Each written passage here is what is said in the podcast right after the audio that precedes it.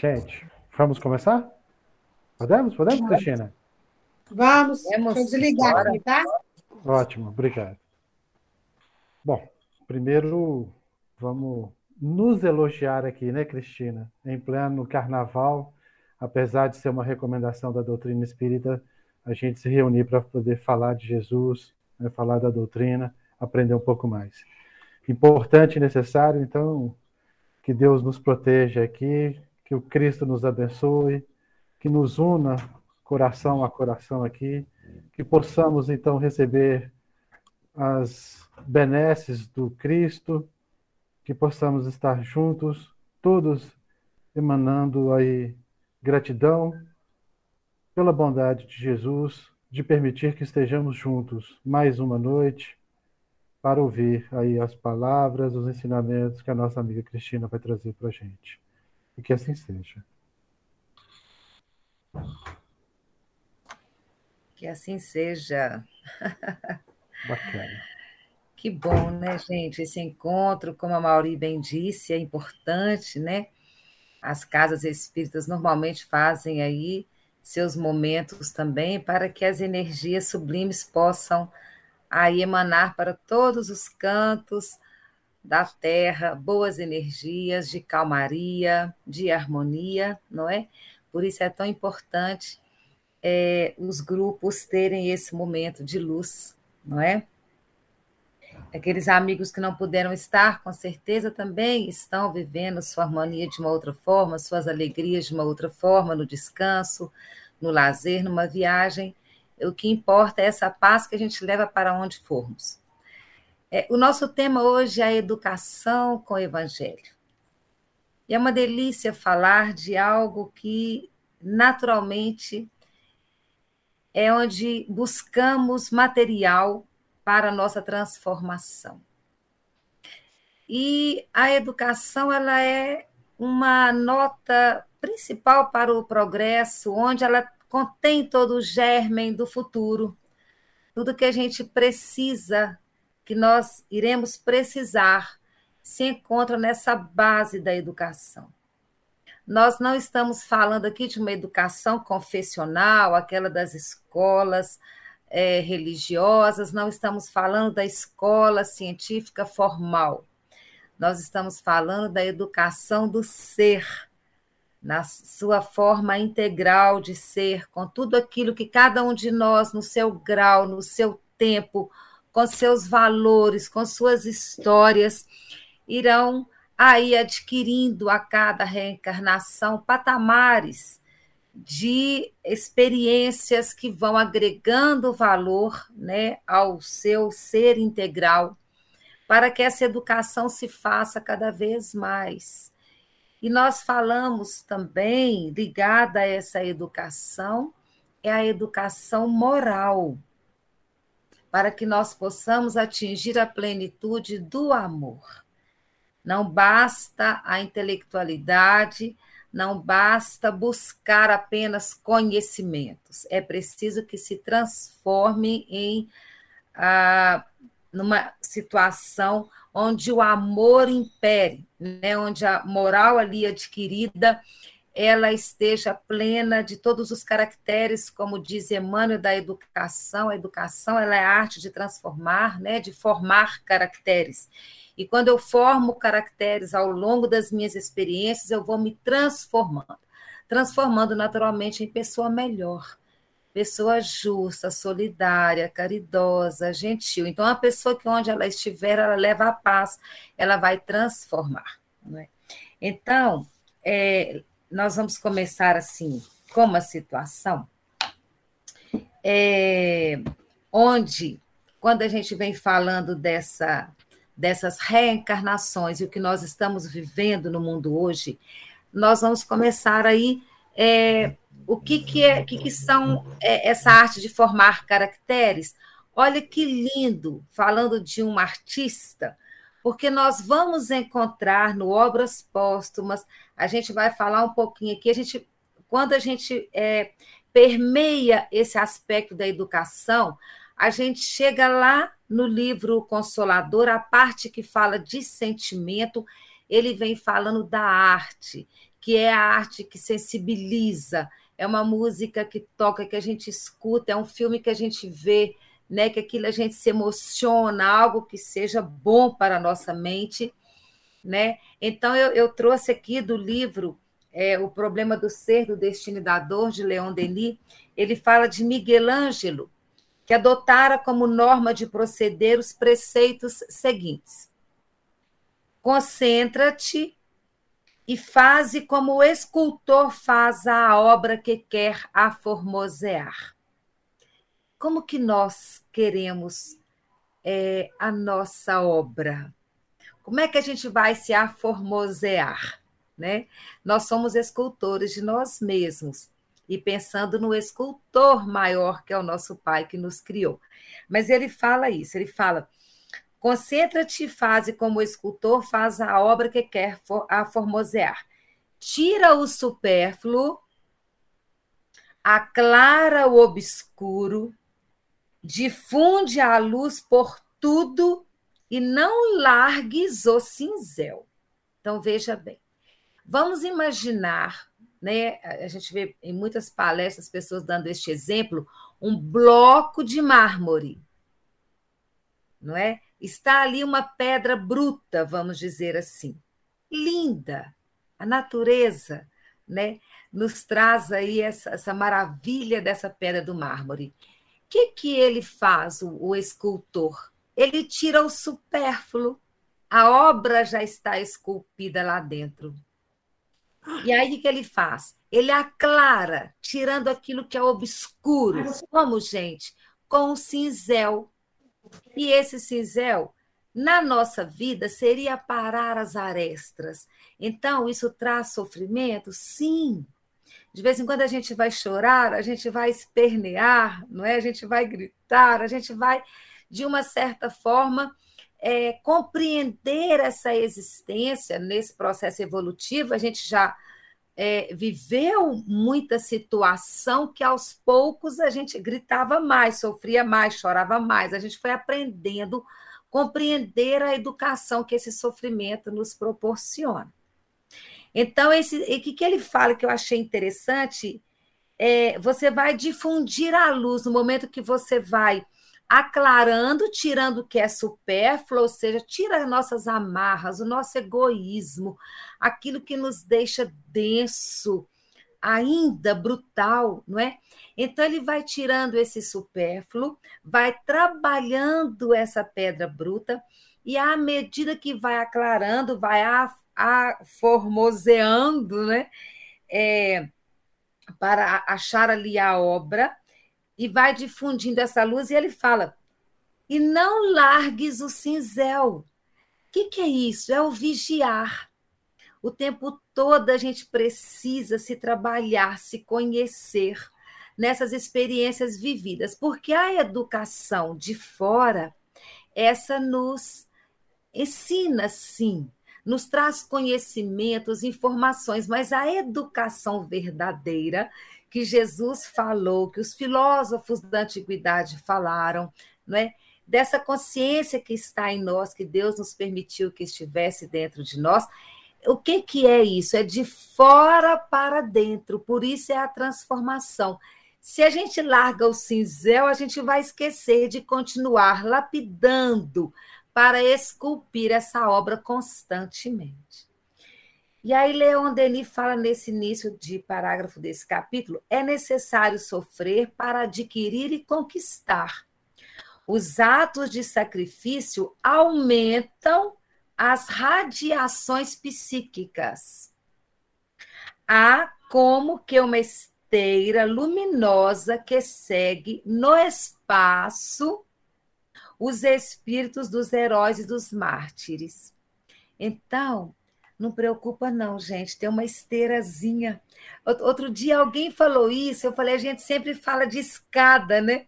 Alguém falou de esteira, eu fiquei pensando nisso. Eu falei, ah, tá no problema do ser, do destino e da dor do Leon Denis. Olha que bonita, essa esteira está pelo espaço, trazendo os mártires e os heróis. Então, não largue seu cinzel, não, porque à medida que você vai se burilando, né, que há esse sacrifício, mas cada vez mais também aumenta as irradiações psíquicas. E olha que delícia, né? Então, se eu estou envolto por um universo onde tem irradiações que me mantêm de pé, que me auxiliam, que me trazem energias de vida, né? Hum, o oxigênio que nos mantém vivo, né? Tudo que circula em nós, toda a alimentação que nós temos para que esse cérebro nosso, esse coração que pulsa, esses órgãos que estão, estão todos trabalhando para nos manter vivos, tudo isso está nessa irradiação psíquica. Olha que maravilha isso, não é? Então a gente não está solto no universo, nós não estamos um barco à deriva. Nós estamos aí envolvidos em irradiações. Agora, não largue o cincel para que o barco não fique à deriva. Então, à medida que eu vou cuidando todos os dias, orar e vigiar, é esse trabalho que eu faço na minha escultura, aformoseando o meu espírito para o bem. Então, caminhando sempre em busca do conhecimento de mim mesmo. os conhecimentos exteriores, eles irão me auxiliar. E aí, a gente vai encontrar, como a gente está falando de educação e de evangelho, lá no livrinho que a gente está estudando toda semana, na introdução, no capítulo 1 do Boa Nova, olha o que ele fala do evangelho, que espetáculo. O Evangelho, como o livro mais vivaz e mais formoso do mundo, olha, se Miguel Ângelo falou que eu vou esculpir, né, a formosear essa escultura, o evangelho é a escultura mais formosa do mundo. Então, quem que eu vou copiar para formosear a minha escultura? Em quem eu vou embasar? O, o no quê, né? Não sei nem que, que como dizer desse evangelho, né?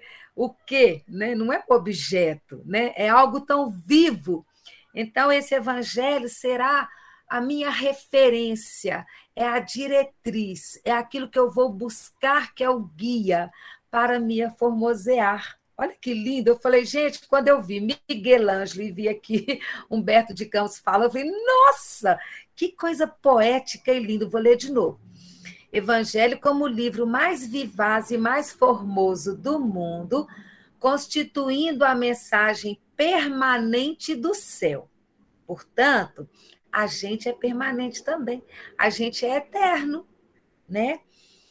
É, é constituindo a mensagem permanente do céu entre as criaturas em trânsito pela terra, o mapa das abençoadas altitudes espirituais. Hum, nós queremos, né?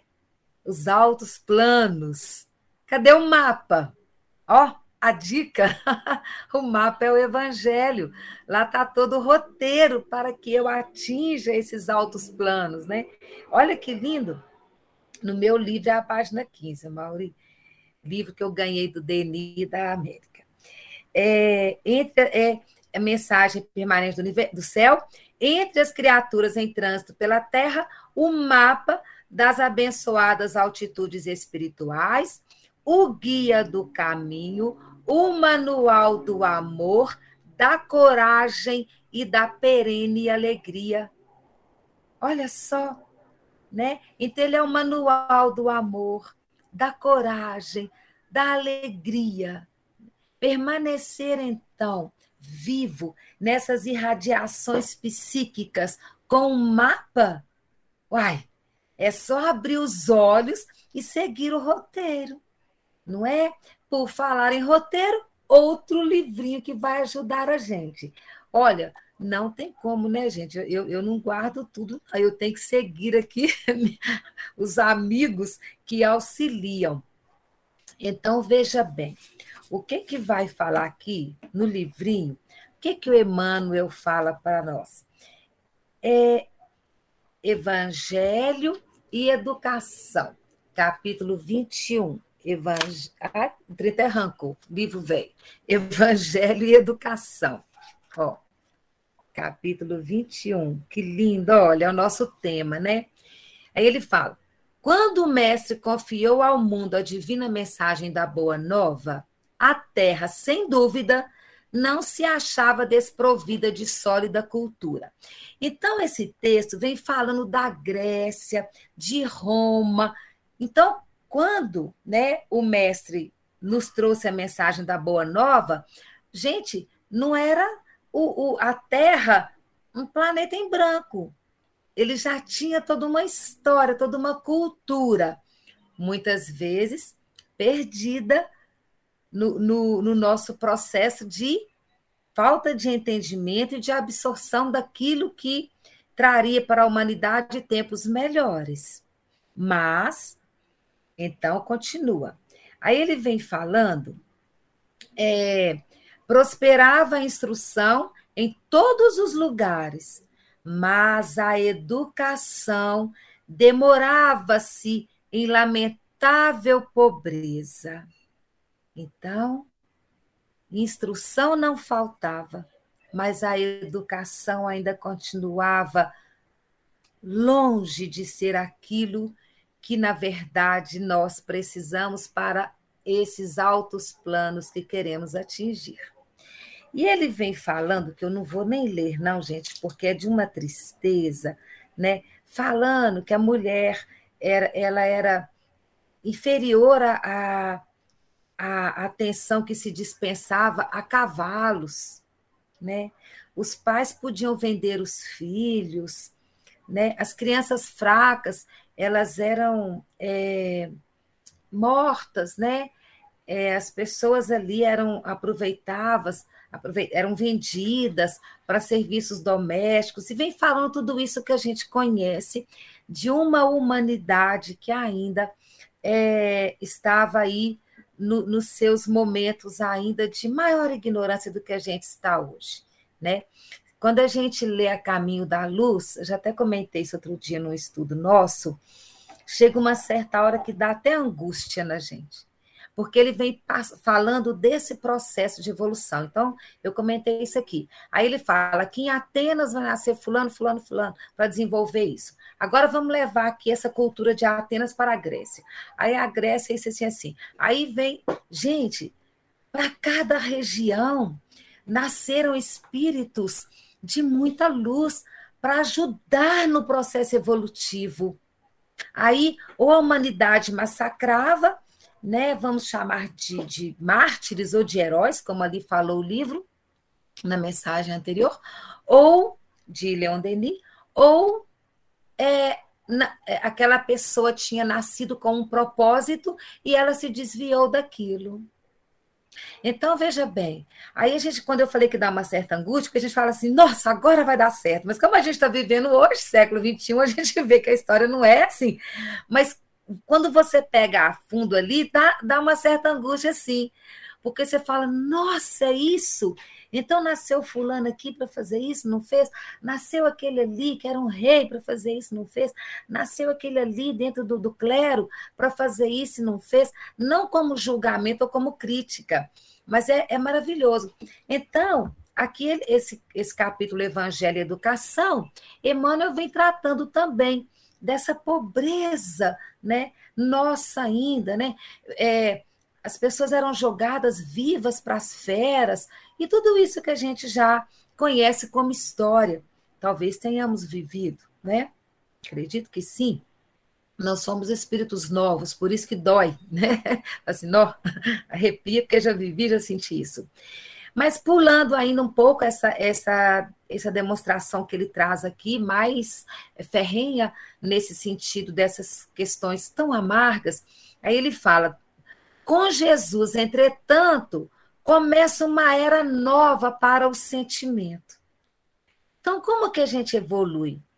Perpassa pelo sentimento e pela razão. Eu tenho que conectar esses dois elementos em mim para atingir o equilíbrio que já conhecemos. Jesus, então, por que, que começa pelo sentimento? Porque uma pessoa que tem um um sentimento apurado, que sabe amar muito, mesmo com pouco conhecimento, ela está liberta de tudo isso que ainda nos a, aprisiona. O egoísmo, o orgulho, tudo isso que ainda nos prende. Então, olha que como que ele começa com Jesus, entretanto, começa uma era nova para o sentimento. Condenado ao supremo sacrifício sem reclamar e rogando perdão celeste para aqueles que o vergastavam e feriam, instila no ânimo dos seguidores novas disposições espirituais. Olha que bonito, né? Sofrendo, não é sofrendo uma dor física, sofrendo por ver uma humanidade. Né? Quando eu falei que a gente lê o livro A Caminho da Luz e vê aquilo tudo acontecendo ali, num, num resumo em um livro, e dá uma angústia, imagina Jesus, que conhecia tudo a fundo. A, a fundo. Ele organizou todo o planeta, né?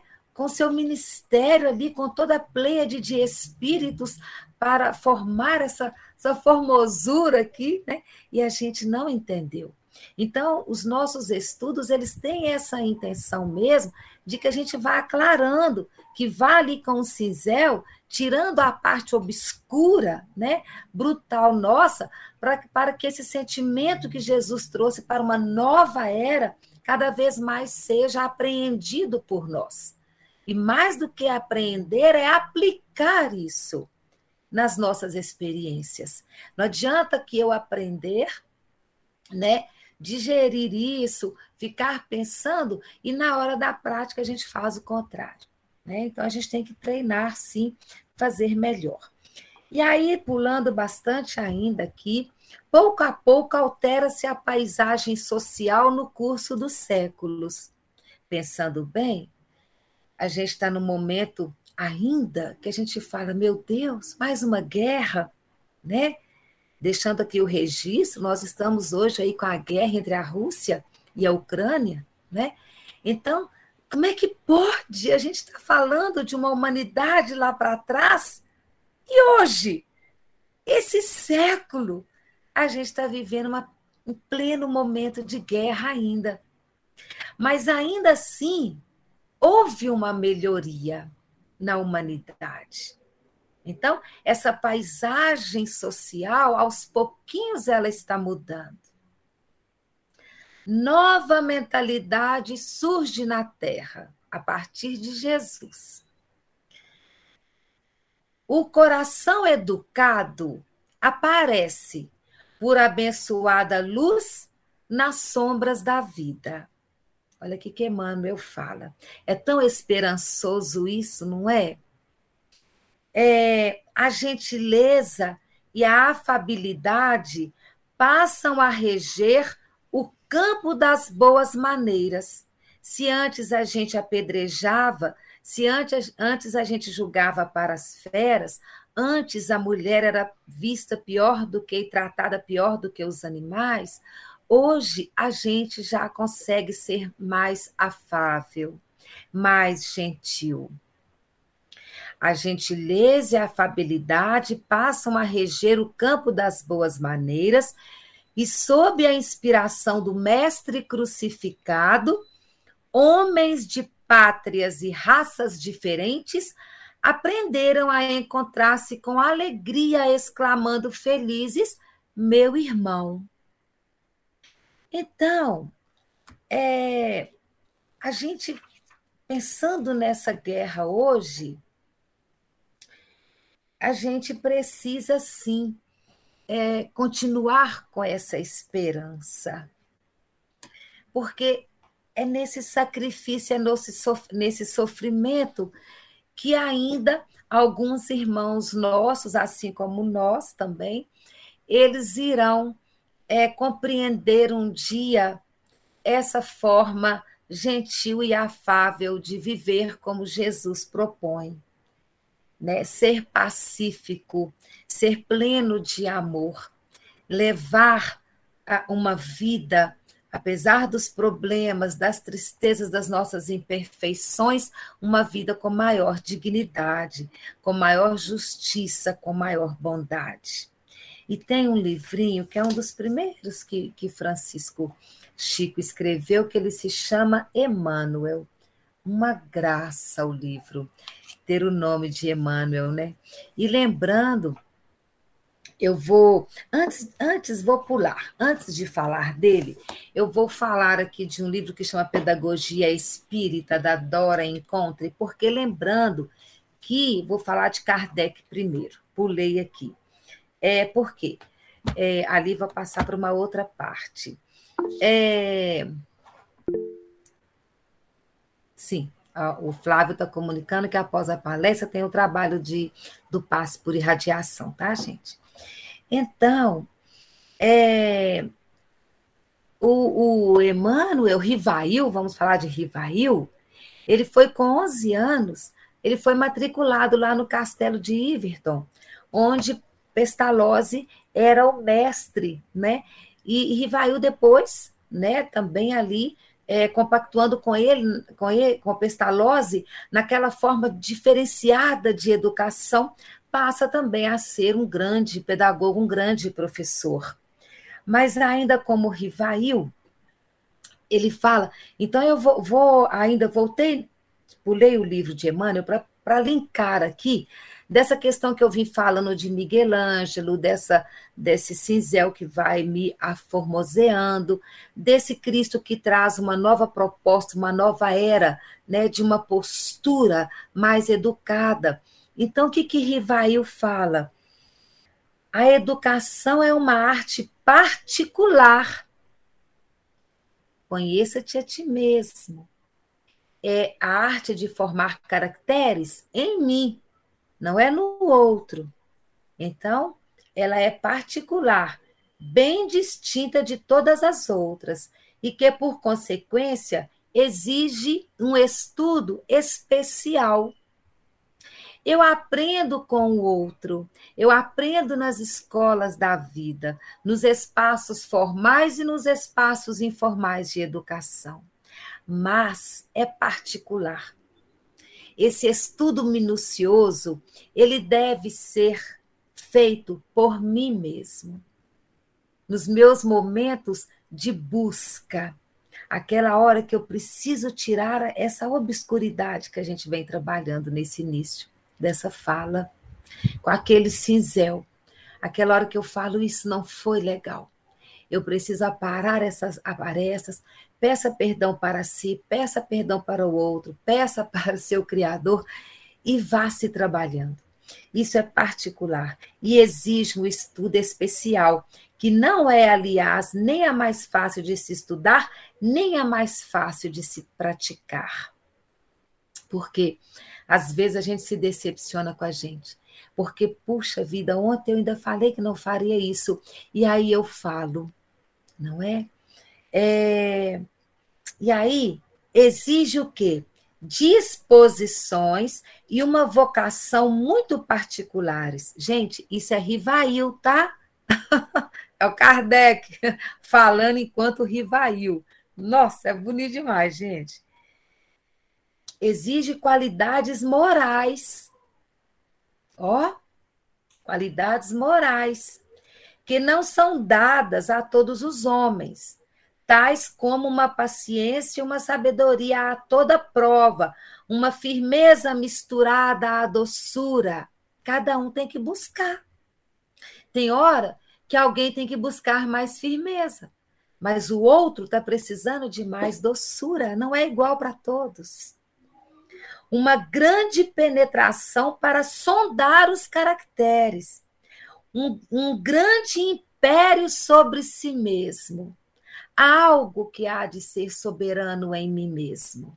Mas não aquele ego, aquele superego, aquela persona que grita e não me deixa ver lá no fundo, no âmago de mim mesmo, reconhecer-me como sou. Então, há de ter algo né, que vá é, é, me ajudar né, a ter essa firmeza, essa doçura que, que eu vou penetrar esses caracteres. um grande império sobre si mesmo para ter força, né, gente? A vontade e a força de domar as próprias paixões. A vontade e a força, não é? é porque as paixões são minhas, não é do outro, né? Porque quando é do outro, a gente tem uma vontade, uma força, né? Quando é da gente, já complica um pouquinho, porque dói. Dói. Quando dói no outro, não tem problema, não, né? A gente é muito assim mais dói. Enfim, todas as qualidades que se quer transmitir. No caso, quando ele fala aqui a juventude, que ele está falando enquanto professor. Ela exige ainda um conhecimento profundo do coração humano e da psicologia moral. Moral. Né? A psique. Eu tenho que ter um estudo de como eu penso, como eu ajo, como eu sinto. Alguém fez algo para mim, eu tenho ali um, uma forma de sentir. Então eu tenho que ir a fundo nesses caracteres. Conhecer de forma profunda meu coração e da psicologia moral um conhecimento perfeito dos meios mais apropriados a desenvolver as faculdades morais, físicas e intelectuais. Um tato especial para aplicá-los. E aí né? Então eu vou a fundo, sondo aquilo tudo, faço uma varredura se for preciso, uma faxina, seleciono, isso aqui não tá bom, isso aqui tá bom, né? Vou trabalhando isso daí, vou desenvolvendo essas faculdades morais, físicas e psíquicas e vou o quê? Aplicá-las. Por isso a dificuldade, porque aplicar não é fácil, não é? É, aí a gente já sabe disso, porque na hora da prova é que a gente passa o aperto, né? na hora da prova fala, ih, agora! Como que eu vou fazer?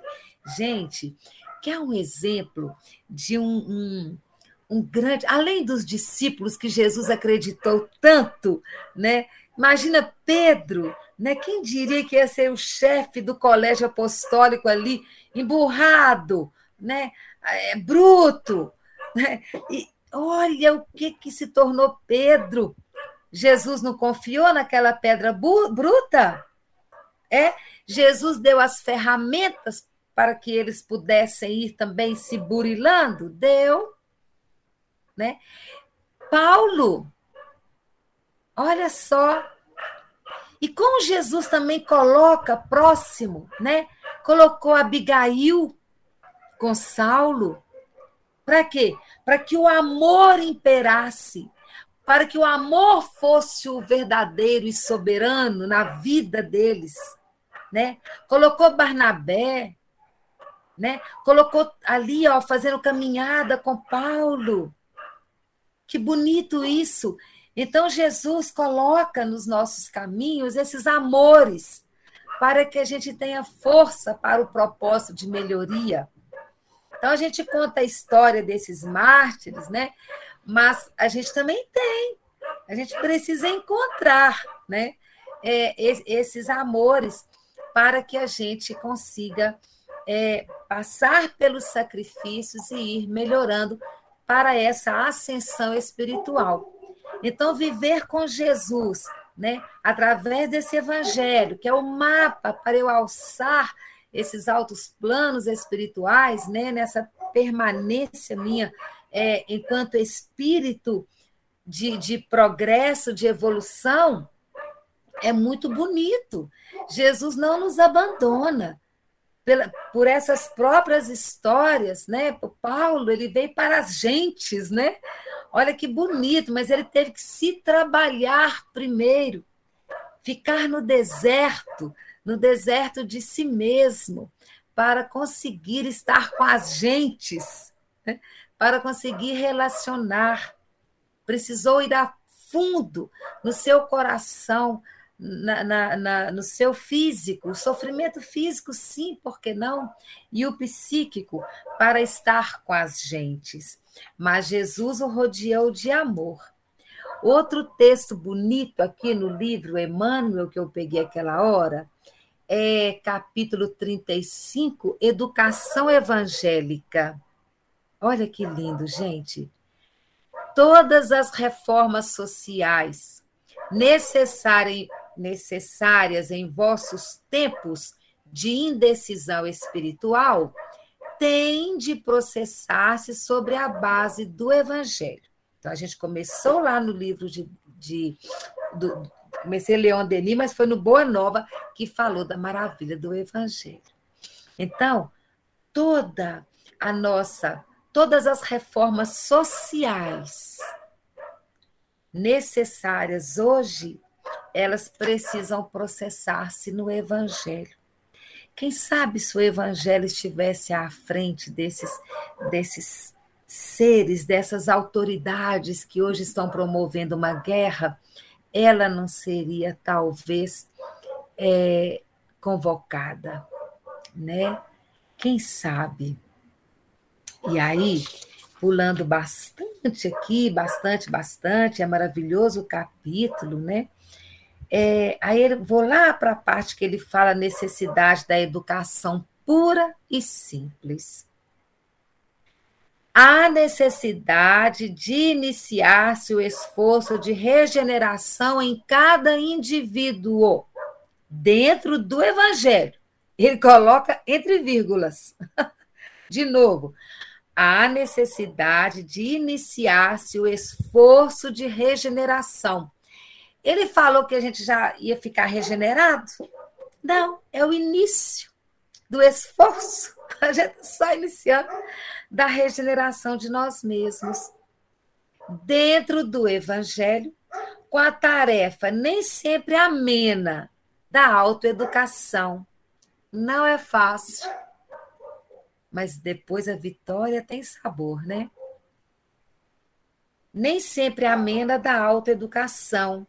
Evangelizado o indivíduo, evangeliza-se a família.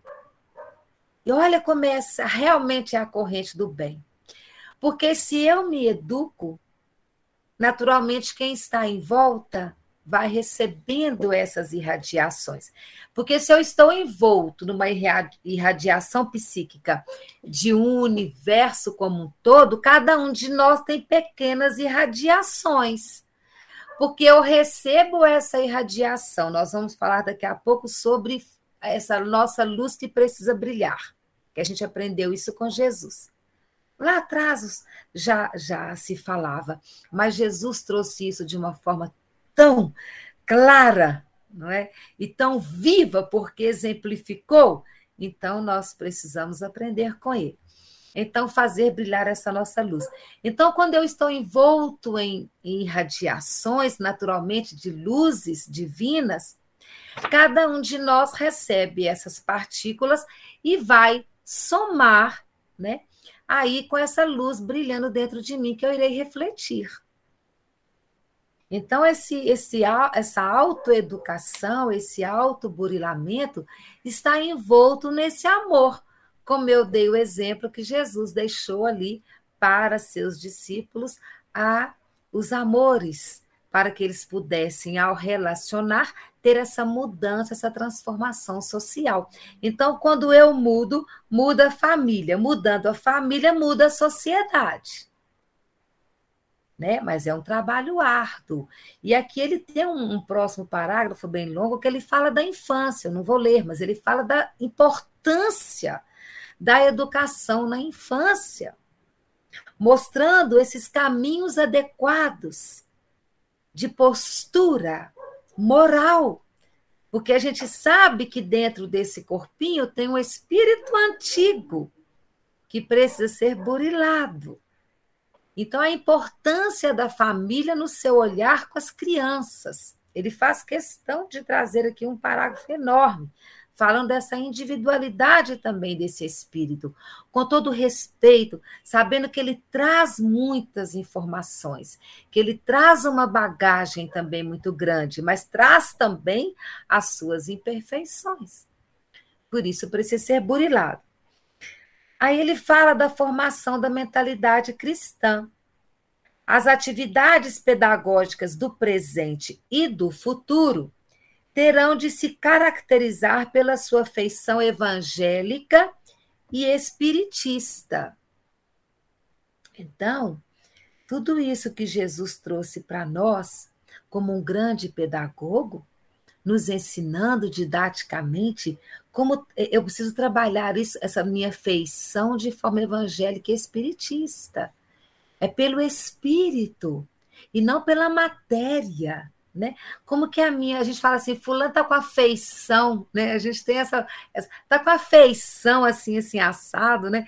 Então, como que é a nossa feição, né? Olha uma feição evangélica espiritista naturalmente, né? Ela, aí ele fala, se a gente quiser colaborar no grande edifício do progresso humano, a gente vai ter que ter uma feição evangélica espiritista. E a gente estava falando lá no estudo nosso dos pilares para um edifício.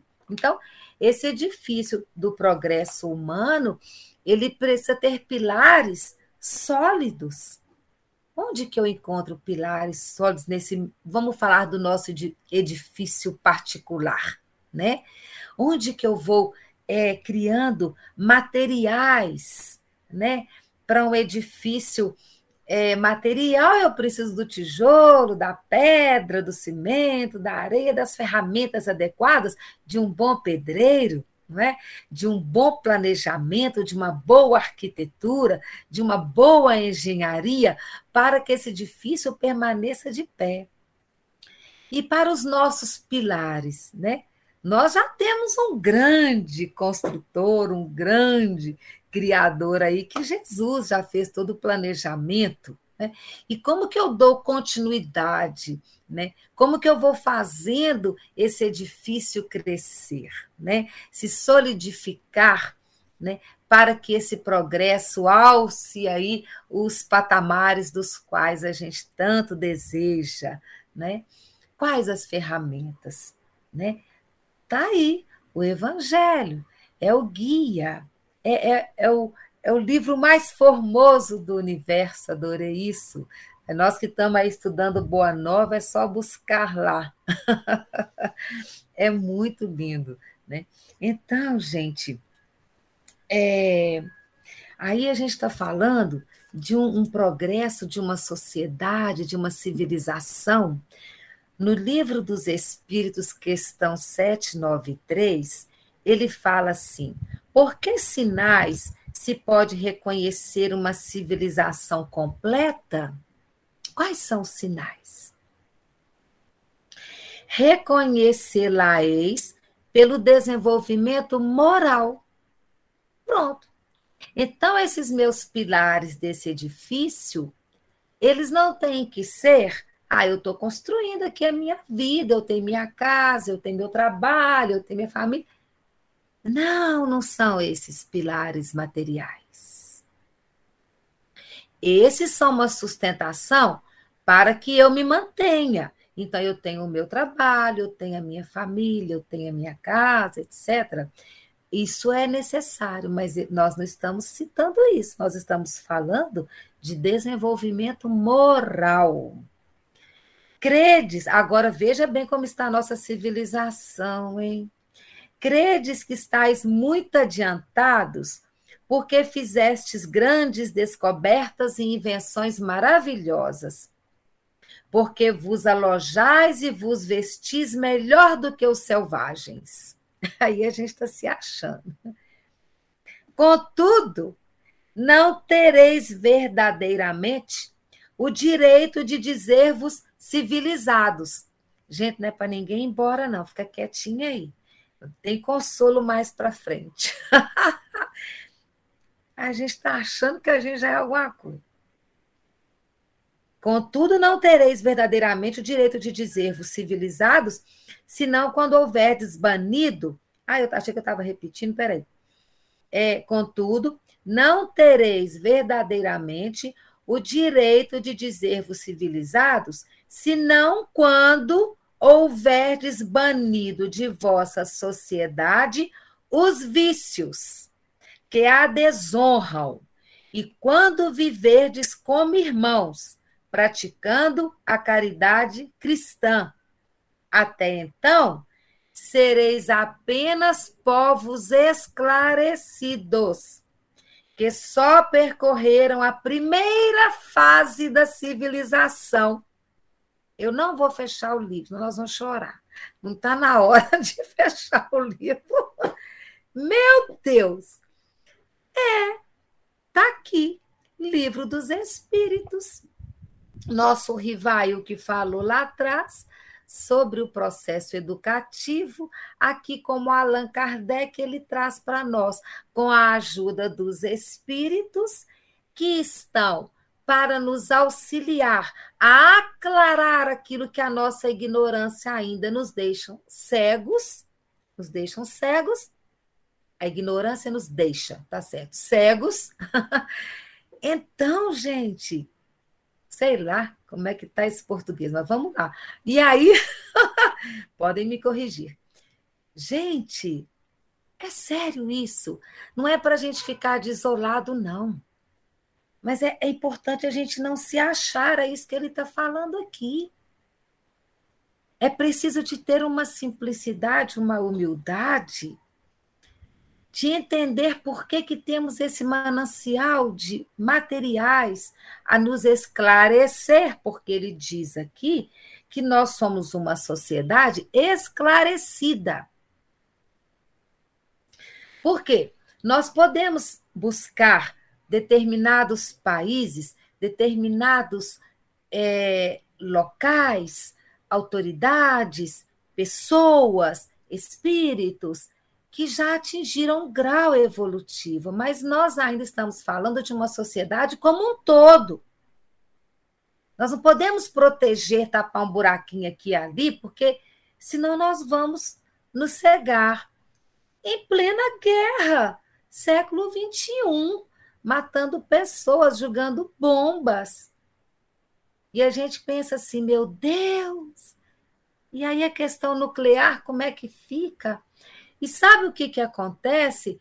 Nós já temos progresso e desenvolvimento para termos hospitais com alto nível de tecnologia. Mas nós construímos esses hospitais para enchê-los com as pessoas que estão hoje feridas de uma guerra. Eu não posso olhar só a minha localidade aqui. Nós estamos falando de mundo, de universo.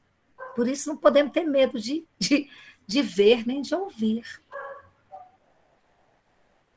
Nossos hospitais estão cada vez mais com máquinas que estão descobrindo é, né, as doenças ali sem precisar de cortes, cirurgias, né, através de videolaparoscopia e tantas outras que temos aí máquinas, né, cada vez mais adentrando o nosso corpo físico, descobrindo de forma mais rápida nossas doenças, mas também estamos enchendo os nossos hospitais de pessoas mortas, feridas pelas ignorâncias do trânsito, né, das armas bélicas, quer dizer, né, da, da dessas constituições bélicas que são as armas. E aí, então, por isso, nós por, aí por isso que a gente pode explicar. É uma sociedade esclarecida, mas ainda não está civilizada. E enquanto um país estiver vivendo em guerra, não adianta o outro ali que é desenvolvido, bonitinho, caminhar, porque a regeneração, enquanto tiver um lá atrás que não for resgatado, a filha não vai andar, não. Então, estamos todos vivendo o quê? Na horizontalidade, imagine a cruz. Jesus, a gente fala sempre isso nos estudos. Jesus está conosco, nos mostrando como caminhar. Na horizontalidade, nós vamos experimentando, mas nós temos que alçar a verticalidade, que é esse Jesus em nós. no processo sacrificial de uma crucificação, onde deu o exemplo do perdão e da paz, para que nós também possamos alcançar essa verticalidade. Mas nós estamos presos nessa cruz ainda. Porque há uma horizontalidade de uma experiência vivida de uma sociedade esclarecida e não civilizada. Nós brasileiros estamos aqui em paz, nós estamos vivendo numa guerra, mas nem por isso nós vamos deixar de sofrer as consequências. Por isso que, que os espíritos eles trazem isso para a gente para nos acordar e não para nos deixar tristes, porque ao mesmo tempo eles trazem o consolo. Não é? Então, eu assisti uma palestra do Divaldo que eu achei tão bonitinho. Ele conta a história do vestido cor-de-rosa. Aí ele fala da professora que comprou um vestido para uma menininha que vivia suja. E a professora comprou um vestido cor-de-rosa. A mãe deu banho na criança que vivia suja para colocar o vestido, vestido cor-de-rosa. Com isso, o pai animou, comprou um sapatinho para a criança. Aí começaram a arrumar a casa. O vizinho arrumou a casa dele. E assim por diante. O prefeito colocou o esgoto, que era céu aberto. E assim foi transformando a sociedade, que começou com a ação da professora que comprou o vestidinho rosa para a criança. Essa é a corrente do bem. Então, quando não, a gente não é meio assim, quando o vizinho pinta o muro, mas que a gente não tem inveja, não, a gente começa a achar bonito, nossa, mas como é que ficou bonito? Não dá vontade também da gente arrumar o da gente, né? Então, a gente começa a mudar. Nós já sabemos dos pontos de luz, de luzes que existe na sociedade, que quando você olha do, do plano espiritual, os pontos de luz ali, que, que são onde há ali o culto no lar. Ali, aquela comunidade recebe aquela irradiação.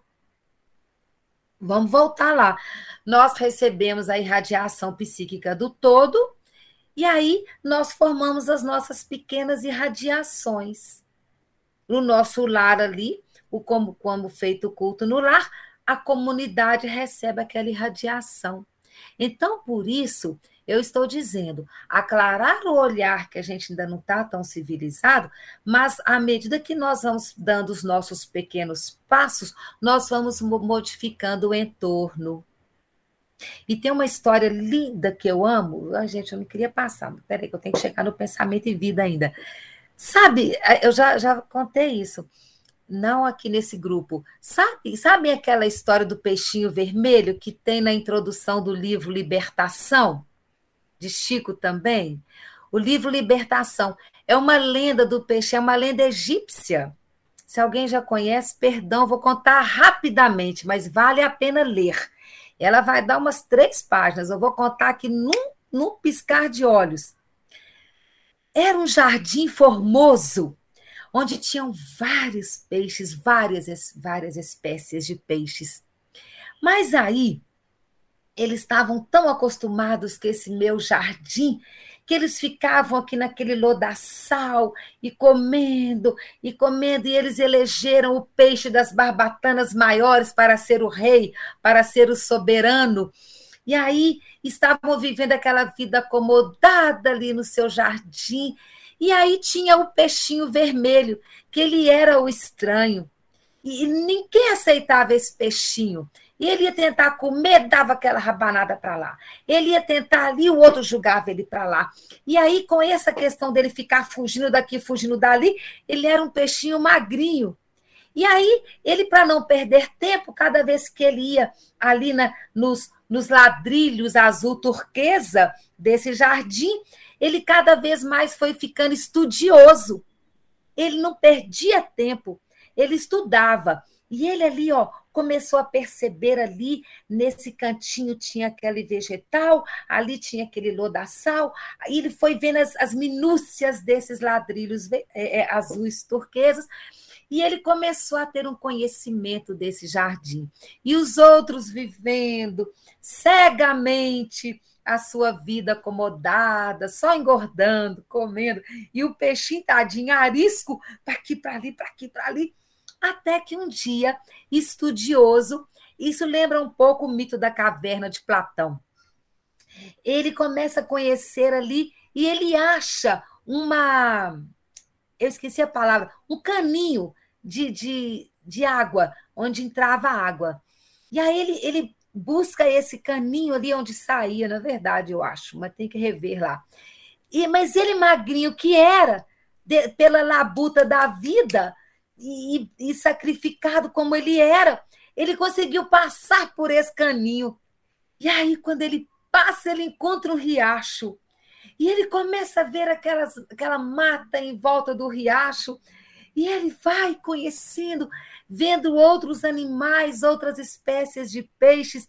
E aí ele cai em um rio caudaloso e ele vê homens, animais. E o peixinho vai vendo tudo isso e brucutu deságua no mar nossa, outras espécies de peixes, e ele não acredita naquilo, aquela maravilha, e ele vai conhecendo tudo aquilo, e aí também pela própria inexperiência não conhece a baleia, numa golfada a baleia engole o peixinho.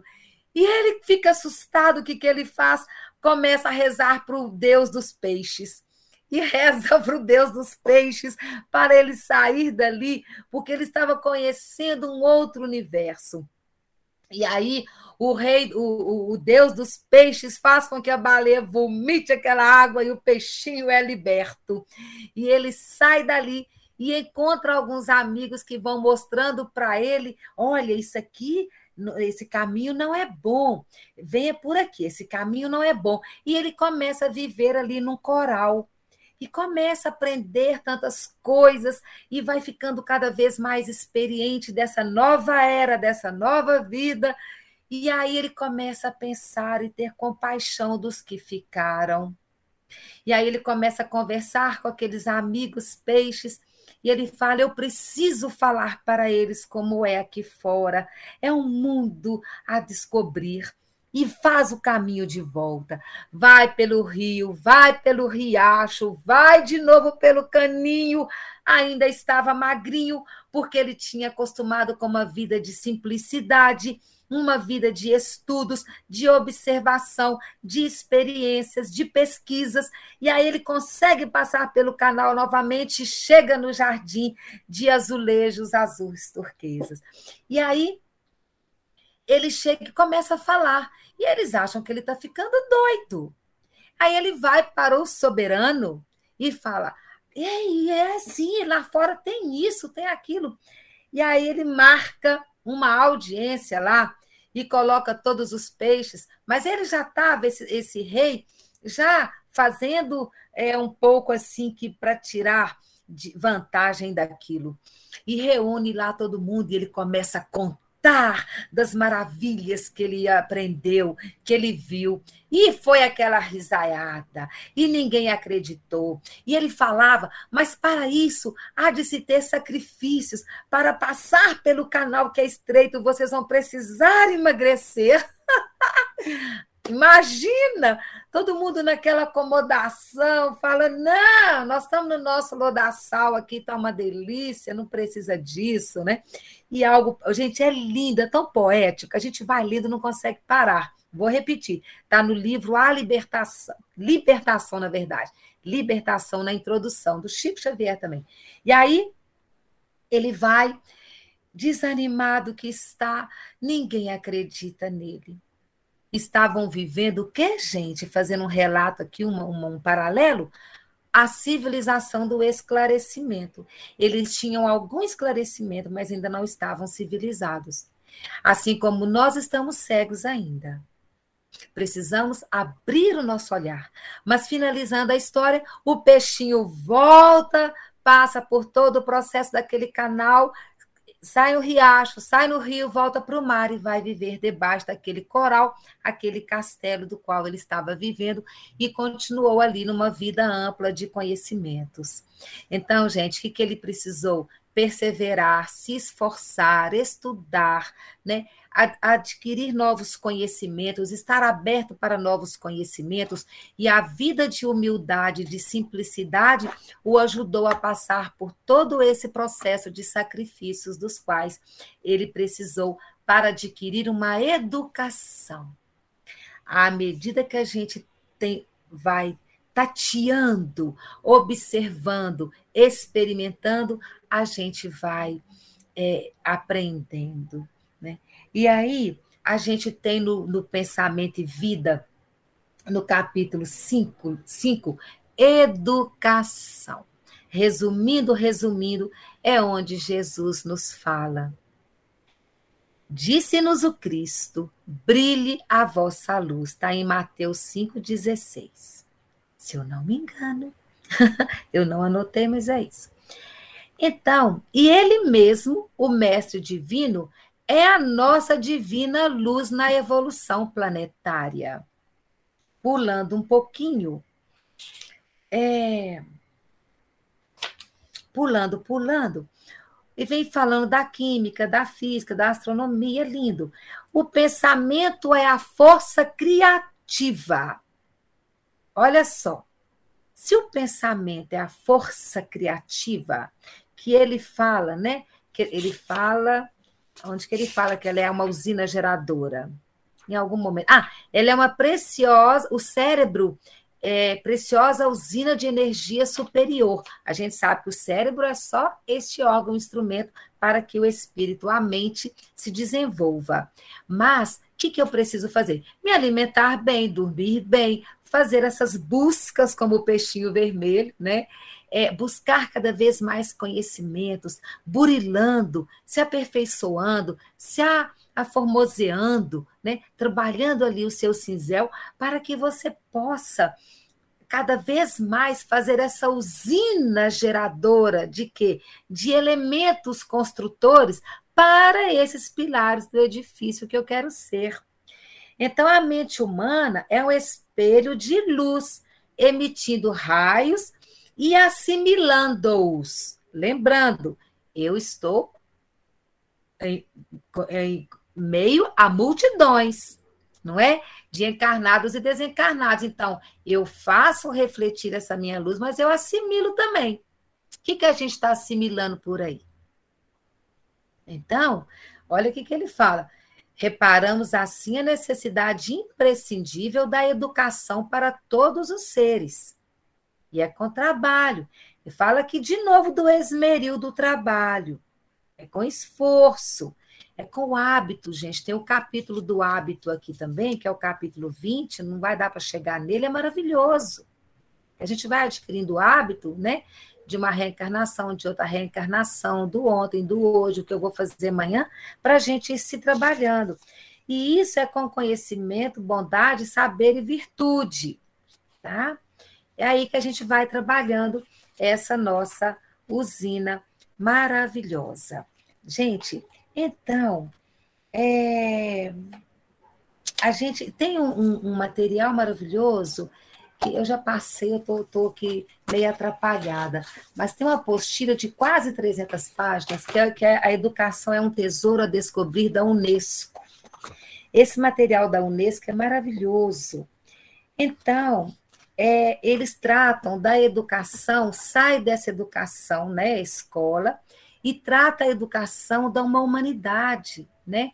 Porque essa é uma organização das Nações Unidas pela ciência, pela educação, né? Para fazer o quê? Para que haja menos pobreza, men menos exclusão social, né? Menos diferenças, é, para que a infância seja é, cuidada, né? Aí ela fala: a educação deve encarar de frente os problemas, numa perspectiva de um parto doloroso. Tem coisa que a gente vai lendo aqui, é, é, só faltava falar assim, é espírita, né? Mas não é. então, é doloroso de uma sociedade mundial, Mas então, ela se situa no coração do desenvolvimento, tanto da pessoa como das comunidades. Cabe-lhe a missão de fazer com que todos, sem exceção, façam frutificar os seus talentos e por parte de cada um a capacidade de se responsa responsabilizar pela realização de seu projeto pessoal e para que essa sociedade seja plena dos valores da justiça e da bondade. Então, quando eu perpasso é, numa linha do tempo onde eu consigo me ver em um passado distante, consigo me sentir em um passado recente, desse meu suor, das lágrimas, do meu esforço, do meu caminhar, do meu burilar, que eu trago toda essa história num montante de forças e de energias para que eu possa, com o outro, para o outro, me transformar, acariciar, tatear, pegar, explanar, fazer um mundo onde todos ali são partícipes dessa formação desse edifício, onde o construtor, o que elaborou, o que organizou, o que planejou é Jesus. E nós, como aprendizes, como discípulos que somos, através desse nosso esforço, desse nosso suor, nós vamos nos educando, educando para uma vida de valores morais, pois que os valores morais são aqueles que eu não caminho sem estender a mão para o outro, que eu não caminho sem que eu possa sentir o outro, amar o outro, estender-me para que eu possa caminhar levando a paz para onde for. É assim que eu preciso, enquanto discípulo de Jesus, trabalhar-me nessa potencialidade que é o universo que está a meu favor. É o universo que diz para mim: vamos, ande, caminhe, vá, vá se fazendo, se refazendo, não tenha medo, coragem, perseverança, esperança, fé para cada passo dado. Dessa maneira, nós vamos nos descobrindo, nós vamos nos educando, nós vamos nos burilando para a transformação de nós mesmos.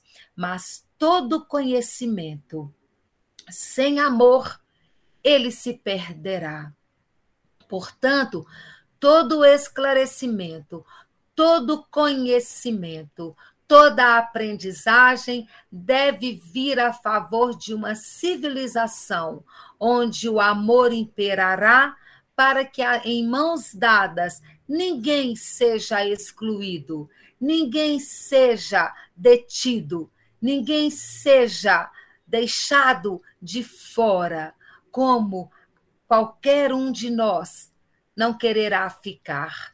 Portanto, que estejamos todos plenos desse amor do Cristo, para que a humanidade possa evoluir dentro dos patamares divinais e celestiais para o processo evolutivo e do progresso, onde as mentes serão mentes justas no pilar do amor, como tantos mártires da história já deixaram seus exemplos.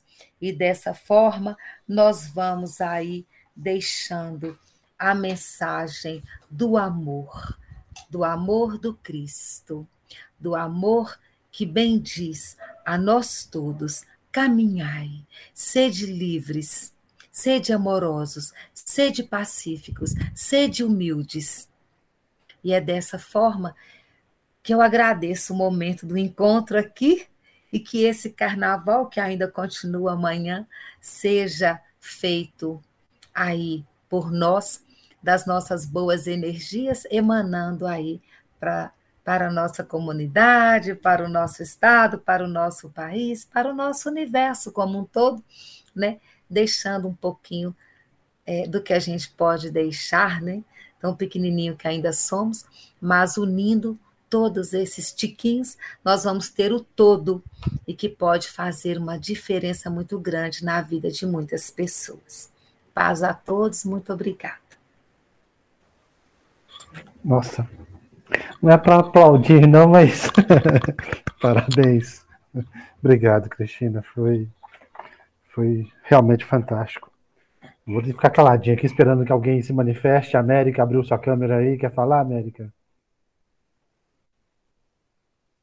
Não, o seu microfone está desligado, amiga.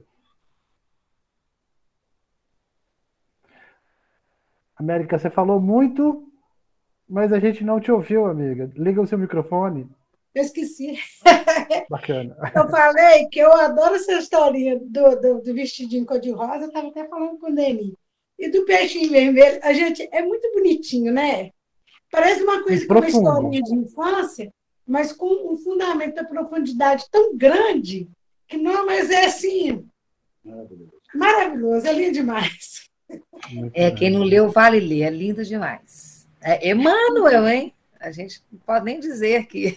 Emmanuel é show, não é? Nossa eu Senhora, fico, muito eu fico show. muito encantado. É. Não é palavra boa para isso, não, mas eu fico encantado com, é. com tudo que ele trouxe para a gente, né? Nos anos de parceria com o amigo Chico, e que provavelmente já está aí, né? Já produzindo conhecimento de novo. Mas o pessoal não está preparado, não. Pois é. é Mais alguém, gente? Ontem, na hora do culto, é, no Evangelho saiu o egoísmo, né? E eu, falando com o Denis sobre egoísmo, tem hora que eu falei assim, eu não sei se era eu que estava falando, não, mas saiu. Quando foi hoje de manhã, ele virou para mim e falou assim, oh, vem cá para você ver é, o fechamento da abertura das Olimpíadas de, de como é da China. Da China do, de inverno. De inverno. E aí, eu, no, na, na, na, na hora do culto, eu falei com ele assim, que a, a gente está vivendo uma coisa, uma época tão assim, de egoísmo, de, de, de tanta coisa, e que as pessoas esquecem que o mundo é uma família. Aí, quando foi de manhã, ele me mostra eles fazendo o tema, o final do mundo, a família. Olha que coincidência! De ontem à noite eu escuto hoje de manhã, mas eu digo, que lindo fechamento. A família, é muito lindo, né, Dani? Ah, você precisa de ver, eu tive que colocar um lençol lá fora, tanto cachorro. Um dia a gente vai aprender. expressar, isso. mas o meu sentimento eu sei.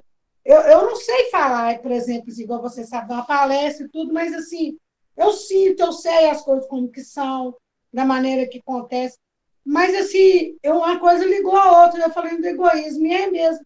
Eu falo, pior do que esse vírus que tem aí, é o vírus que está no ser humano, somos nós, que somos pecadores, egoístas, né? Ainda não, não levamos as coisas a sério do mundo. São, é o pior vírus que tem, somos nós humanos que tem pelo nosso egoísmo, nosso, nossa prepotência, falta de, de humildade. Para mim, é o pior vírus que existe. Falta de amor de amor. Eu tenho amor para você, viu? 48 anos, não tem muito tempo, não é, Cristina? Muito bom. Muito bom. Cristina, imagino que o Rafael, por estar com duas câmeras aqui, uma ele está gravando, né? Acho Porque, que sim. É, eu acho que o seu estudo vai ficar como balizamento também e fonte de pesquisa para a gente estudar também né, dada aí a quantidade. O Maurício, só para esclarecer, eu estou gravando, preocupa não. Ah, que bom. ficar registrado. que bom. E tem é. livro, viu? Ainda ficou coisa para trás, porque é tão bonito. Ah, é muito rico, né, Cristina? Muito rico, é. É muito bonito tudo que, que tudo, tudo que trouxe. É, eu, eu fiquei efetivamente encantado e registrando aqui tudo que eu podia guardar, mas na expectativa do Rafael falar isso ao final. Não, estou gravando aqui porque é importante mesmo. Eu e a gente acaba tudo... estudando, eu escuto muita palestra, vou aprendendo com os outros também, vou catando, né? É, é que bom. E o, o peixinho vermelho procurando Nemo é quase o evangelho, né? É, é quase ali a porta estreita, né? Buscando tudo. Exatamente. É muito bonito. Eu falei aqui procurando Nemo porque eu acho, eu tenho uma sensação que, como tem muitos anos, os meninos eram pequenos e a gente assistiu, eu tenho uma sensação que ele, ele vai mais ou menos por esse caminho, né? De buscar ali é, é, novos conhecimentos, novas oportunidades e não ficar preso somente naquele mundinho que ele vivia. Acho que é isso. Né? Mas é muito, muito bom e, e, coincide mesmo o ensinamento com o mito da caverna, né? A proposta ali é a mesma. Eu acho que é muito importante a gente refletir sobre isso.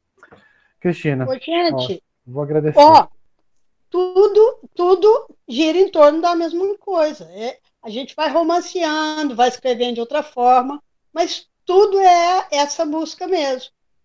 Ô, Deni, cuidado, você não, você não vai passar no caninho, não, hein? Se você ficar comendo macarronado.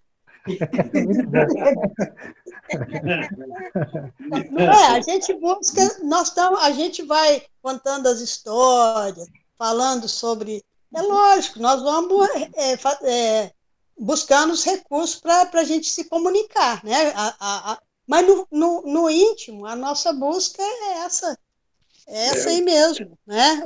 Outros mundos melhores e carregando quem a gente pode. Isso, né? tipo assim, tendo vontade de, de, levar todo mundo. Né? Isso é, é o, no, o amor que está na gente. Exato. Desculpa aí. Ah, que isso. É isso mesmo, né? O Denito, desculpa, Denito. Mas você presta atenção, rapaz. Nenhuma ovelha se perderá, não é isso? Isso, cada um vai catando as outras, né? Quem vai, vai se, quem vai achando o caninho, a, a, o bebo da saída, né? Vai levando os outros. É assim. É. Ó, no final, Cristina, lembro muito bem, né? O livro mais formoso do mundo. Né? E se tivéssemos esse livro, se todos tivéssemos esse livro ou essa formosura no coração, certamente não haveria mais guerras, Sim. o egoísmo já teria passado, né? uhum. né? a gente estaria num, num outro momento da, da, da nossa humanidade. Mas enquanto isso, vamos lá criando, né, construindo os nossos pilares, né, é. construindo ali aquilo que vai nos levar ou que vai nos fazer ascender um pouco. Então, devagar e sempre, Devagar. Gostei dessa parte, não abandonando ninguém. Não largue o cinzel. Não largue o cinzel. Essa, isso também. Isso eu registrei aqui, viu, Cristina? É, lindo, né? Concentra-te, faze como o escultor faz a obra que quer aformosear. Tira o supérfluo, aclara o obscuro, difunde a luz por tudo e não largues o cinzel. Ah, é Muito lindo, bom. tá vendo? Eu vou até anotar fora do livro aqui também para ter assim, ó. É, não, tem umas frases que eu acho que vale a pena a gente guardar, né? É. E refletir sobre elas, porque elas nos trazem ali muito ensinamento. Muito. Coloca, Mauri, para nós ela depois naquele. Coloco. Porque eu também estou copiando as, as, as, Mas eu, na hora que eu deito aqui para ouvir vocês, eu esqueço de anotar, porque eu fico prestando atenção, não dá tempo. Ah, pois é. É bom, tem muito, é muita coisa para anotar, né? E hoje, em especial, aí o Rafael gravou para a gente, depois a gente divulga essa gravação, porque vale a pena a gente registrar. Né? Mais alguém? Vai ter depois da fraternidade? Vamos, vamos sim, América. Bom você ter perguntado, nós vamos ter o passe assim agora em seguida. Ah, né? Só esperar uhum. a gente fechar aqui e a gente vai para lá. Tá, tá, bom? O Flávio já deve ter aberto a sala, só esperando a gente finalizar aqui. Tá bom. Tá bom? Muito bem, gente. Cristina, explorando um pouco mais, você pode fazer uma breve prece para a gente encerrar? Rapidinho. Obrigado. Tem tarefa aí, né? Tem tarefa, graças a Deus. Deus Pai misericordioso, Pai querido, amável, amigo, que nos acompanha todas as horas, Obrigada pela noite de hoje. Jesus, nosso amigo, nosso mestre, nosso guia. Obrigada pelos ensinamentos, pelos exemplos. Clara de Assis, obrigada por essa casa maravilhosa. E a todos os espíritos que nos auxiliam, nos ajudam, caminham com todos conosco, auxiliando nas, nas nossas experiências diárias, Obrigada, Pai, pelos ensinamentos. que o trabalho que continua nessa noite, ele possa receber todas as luzes para irradiar aos necessitados. Estejamos todos com os corações abertos, ávidos de amor, para que o trabalho aconteça, alcançando os corações e as mentes, não só dos que estão na lista com os nomes e os pedidos, mas pela nossa comunidade e que se estenda, Senhor, e que alcance aqueles que estão muitas vezes na sua tristeza e sequer querem ver a luz do sol. Que nós possamos, com as nossas energias, chegar a esses irmãos. Obrigada, assim seja.